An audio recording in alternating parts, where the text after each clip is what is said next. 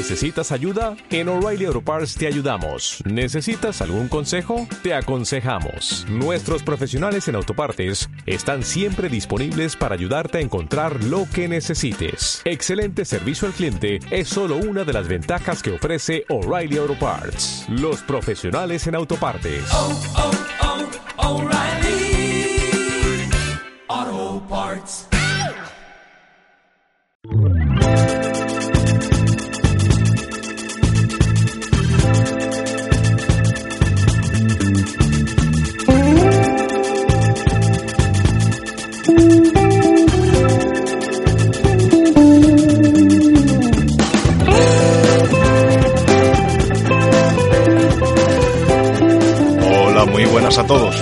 Bienvenidos a otro programa de Podcast de Cine 2013. Soy Félix Ribalta y estoy aquí con mi compañero Alejandro Amengual Hola. y vamos a hablar de las nominaciones a los Oscars de este año 2013.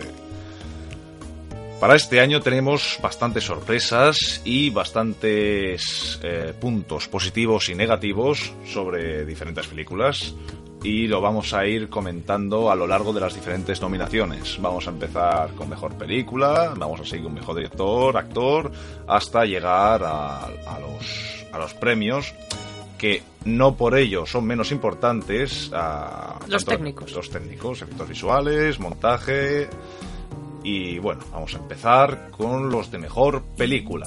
Los de mejor película tenemos a nueve nominados este año y los puestos están bastante... Bueno, algunos ya ven claros ganadores, pero a lo mejor... Como yo. Como tú. Como yo. Pero tanto Ay. como claro, eh, es difícil porque ha, ha sido una de las de los años más más sorprendentes, más más ha- han ocurrido cosas muy inesperadas este año y, y ha sido una de las, de las carreras más apretadas que, que recuerdo yo en la carrera al Oscar a la mejor película mm, porque la verdad es que no hay un claro favorito este año. No. Por ejemplo, el año pasado, pues sí, The Artist, todo el mundo sabía que The Artist iba a, a- a acabar llevándose el premio a la mejor película.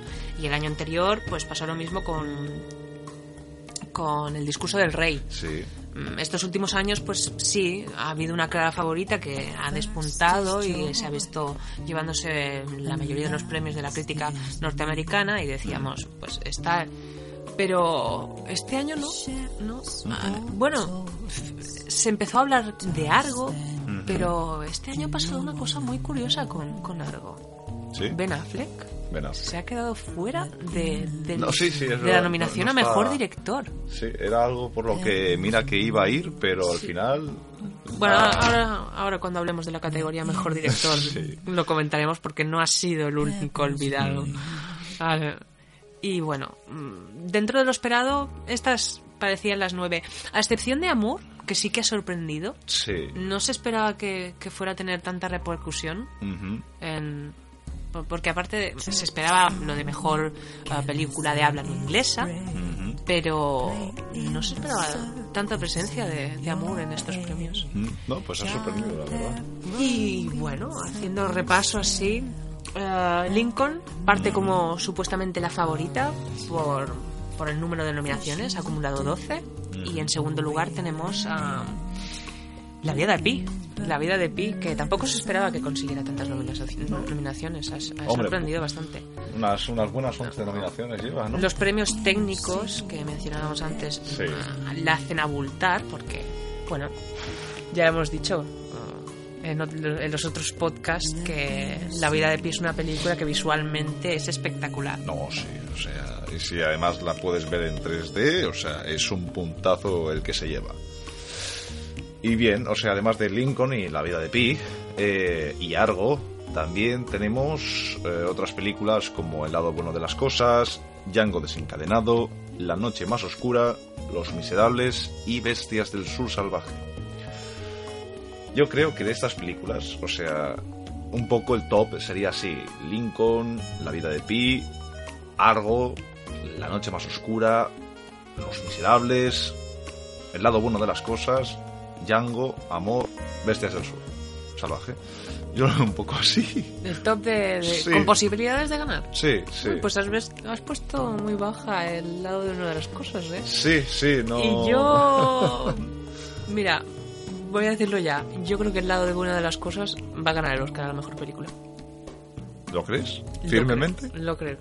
Vale. Pues si ahora mismo ya. tuviera que hacer la, La porra. la porra esa que vamos a hacer en clase y tal, A ver qué éxito esa sería mi tiene. apuesta. El lado bueno de las Sí, cosas porque- ganadora de mejor película. Sí, sí. Hmm. Sí. eh, Pues será un bombazo, ¿eh? y, y ahora te diré por qué. Eh, bueno, ahora estamos destrozando todo lo que queríamos hacer de ir categoría por categoría, pero bueno. El lado bueno de las cosas ha recibido ocho nominaciones en total. Sí. Y es la primera película desde Reds, que es una película que dirigió. A ver si me va- no me va a salir el nombre ahora. Eh. Warren Beatty. Go- sí. Warren Beatty, que es una película sobre, sobre el socialismo, el comunismo. Y sí. eh, fue desde entonces, esta es la, la única película que ha conseguido nominaciones en todas las categorías de, de interpretación. Ujú. Ti- Ha colado a sus cuatro actores principales. eh, Hombre, no tiene ningún reparto de broma. ¿eh? No, no, no. Contando ahí con una pieza tan fuerte como Eh. Tú lo has dicho, Robert De Niro en mejor actor secundario. Bradley Cooper en mejor actor y Jennifer Lawrence en mejor actriz. Y lo que no se esperaba para nada, Jackie Weaver en mejor actriz secundaria. Sí, sí. Y cuando la academia empieza a nominar eh, a una película en categorías que no se esperan, Hmm. eso ya es, es significa algo. Pasó, por ejemplo, hace un par de años con la, otra película de Catherine Bigelow, eh, En Tierra Hostil, Sí. que recibió nominaciones en la categoría de mejor banda sonora y cosas así que no se entendían. Hmm. Y finalmente esa película ganó el Oscar a la mejor película. Y este año pasa lo mismo con el lado bueno de las cosas. Ha recibido nominaciones a la nominación extra de mejor actriz secundaria. También está nominada a mejor montaje. Hmm. Y, y uno de los requisitos que se dice que se tiene para ganar el Oscar a la mejor película es estar nominada a mejor montaje Hmm. y a mejor director. Pues a ver si. Bueno, si tienes suerte, genial. Pero yo de momento no, no, No, la no, veo como. no la veo como una que se alce ahí entre todas las que hay. Pero es que es eso, entre Django desencadenado, una visión western tarantina magnífica, o sea, con, con el humor negro que caracteriza a Tarantino y, y esos cambios de música y esos personajes que están marcados con unas historias alucinantes. La noche más oscura, la, caza de Osama Bin Laden, o sea, todo lo que se tuvo que planear y preparar para, pillar a este hombre. Los Miserables, cómo tratar la violencia de, las revoluciones de, de- a principios del siglo XIX. O sea, la, propia historia de Lincoln, un presidente que, que, vamos, que por seguir sus convicciones las pasó, las, las pasó putas, por decirlo así vulgar y llanamente. Eh, y además, bueno, la que me sorprende es eh, Bestias del Sur Salvaje. Pues que esta hace poco que me, que me he enterado de su existencia. Sí, y, sí. Y, y nada, no, no sé, sé poco de esta película. Y sobre todo de Bane, Bane no, no le tengo yo muy, muy en la cabeza. No, es que es su primera película. ¿Ves? No, y, es, y es todo un hito lo que ha conseguido este, este, este hombre. Sí. Su primera película ha conseguido las tres nominaciones en total. Joder. El de mejor película, mejor dirección y mejor guion adaptado. Y podría haber conseguido otra más. Eso a corto El de plazo- mejor banda sonora. Madre de Dios. Que- Eso, eso a corto plazo está a mar de bien. A corto plazo. Dios, a corto yo- plazo es la polla. Yo, si con mi primera película consigo esas nominaciones, qué bueno. Hard Party. Digo, que, que este, este tío ha desbancado a, a otros favoritos que Sí. eran como eh, Catherine Bigelow, la directora de Zero Dark Thirty, y Ben Affleck Pero- por Argo. pero que que estos dos se daban por, por seguro. No, ya, ya. Pero es eso, si con tu primera película pones, Sí. te pones el listón tan alto que impactas tanto al público, la siguiente película que tienes que hacer Bueno, sí, sí. es que tienes, tienes que superarte a ti mismo. Y superarte, o sea, con tu primera película, que está alcanzando estas magnitudes, macho, ya puedes preparar algo gordo, porque es que si no el público te va, te va a destrozar. El público, ojo, no ya el resto de, de directores o, o críticos. Bueno, yo creo que ahora mismo tanto Catherine Bigelow como Ben Affleck estarán afilando las estacas. Pues vamos, Porque... vamos. Van a rodar cabezas. Y bueno, siguiendo hablando de, de sorpresas, también un poco lo, lo de Amour, Michael Haneke también se ha colado el mejor director contra todo pronóstico. Sí, sí. Ahora vamos a tratar mejor director, que tenemos a, a cinco piezas bastante interesantes, sobre todo a, a este... Bueno, no llamarle novato. eh, Sí, puedes llamarle novato, porque Novato. como es su primera película, Pero bueno, o sea, este, este tal Ben Feilin, eh, que está con, con actores de la talla de Haneke, Ann Lee y Spielberg ahí en, en nominados, sí, pues es, es sorprendente, la verdad. yo creo que ya se puede conformar con eso. Vamos, Estar entre... Ya, ya estar dentro de la, de la gala y ya rodeado de estas personas, Mm. ya. Vamos, vamos. El sueño de, de todo aspirante a, a director de cine. Mm, Pues eso, en mejor director tenemos a estos cinco nominados y bueno, vamos a hablar un pelín de ellos, ¿vale? Para pasar fugaz a las siguientes posiciones. Eh, yo empecé ya hablando de, de Steven Spielberg. Mm. Steven Spielberg siempre cuando hace una película acaba sorprendiendo, pero siempre la historia que deja de dar esa película a veces eh, resuena un poco. Pero bueno, Steven Spielberg ha, ha impresionado con Lincoln. Sí, sobre todo porque no se esperaba que, que fuera a, a apostar por este tipo de... Es decir, no se esperaba que fuera así Lincoln. No se esperaba que fuera una película tan... Se, se habla de ella como una película muy hablada. Mm, muy hablada. Muy hablada. ¿Cómo, de hablada? mucho, mucho. Es una película que mm, se desarrolla durante gran parte del metraje pues en, en- en salas, en, Sí.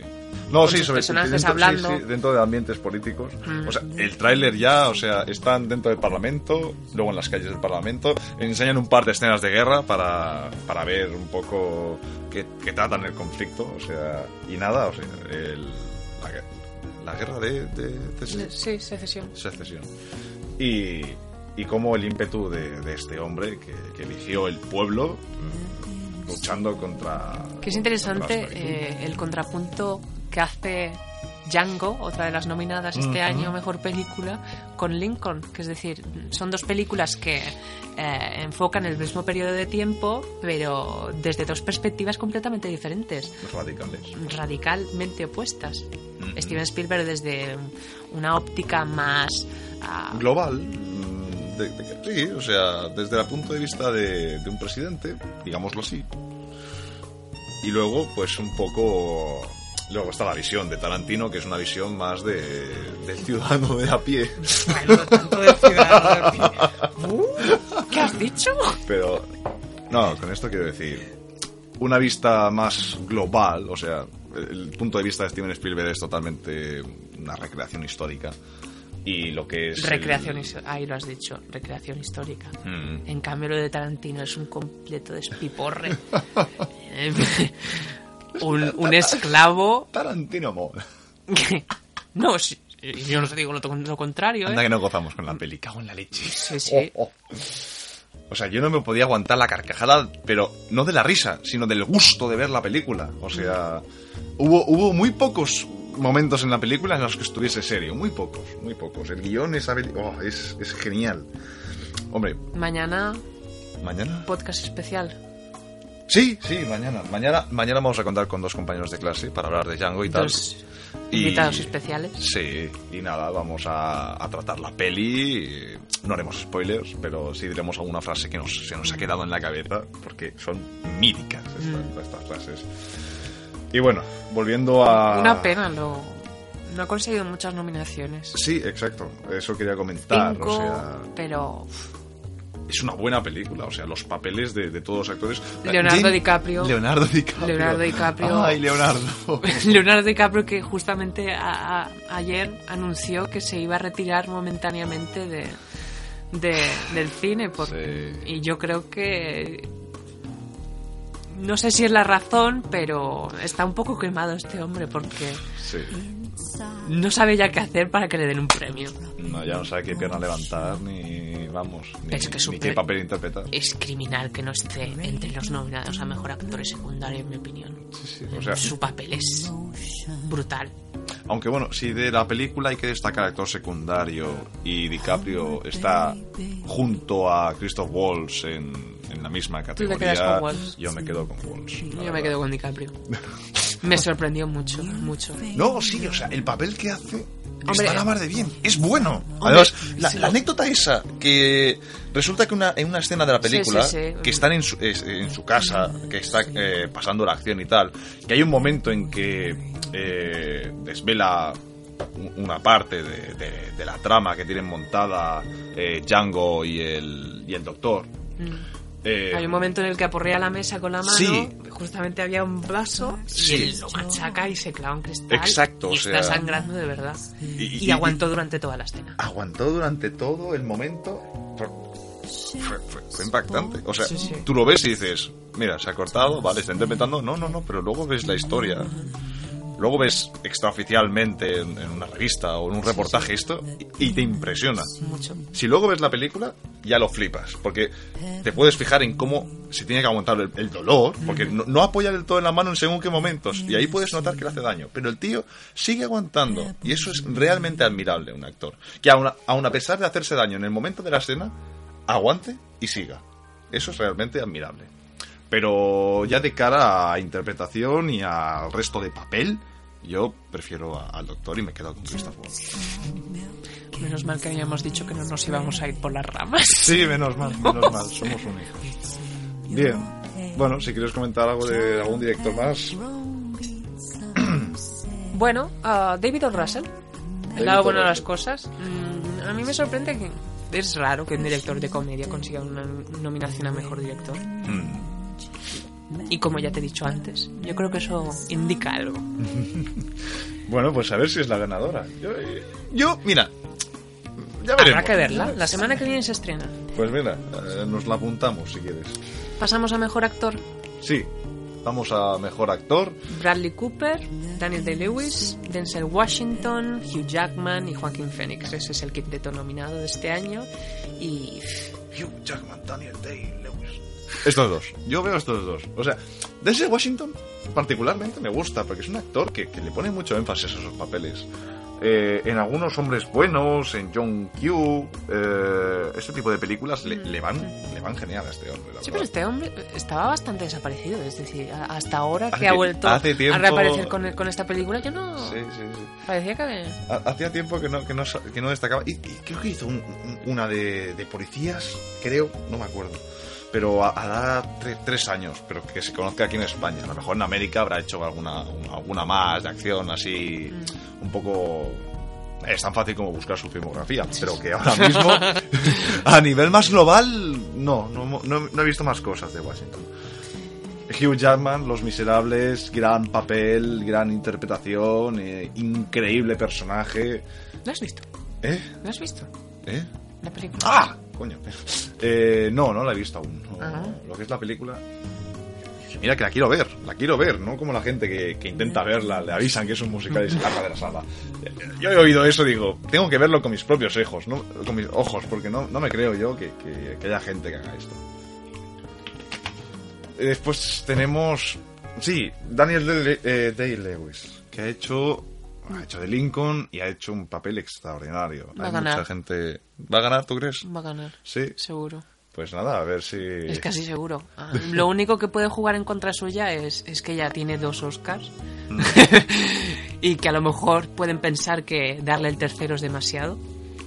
Hugh Jackman tiene Oscars, Que va, es su primera nominación. ¿verdad? Mm, No, es que ahora, que me fijo, es que claro, antes papeles así de- destacados... No, no, no. Ha, ha sido. Este es el papel de su vida. Y. Yo creo que se lo darán a Hugh Jackman. No, ¿No crees?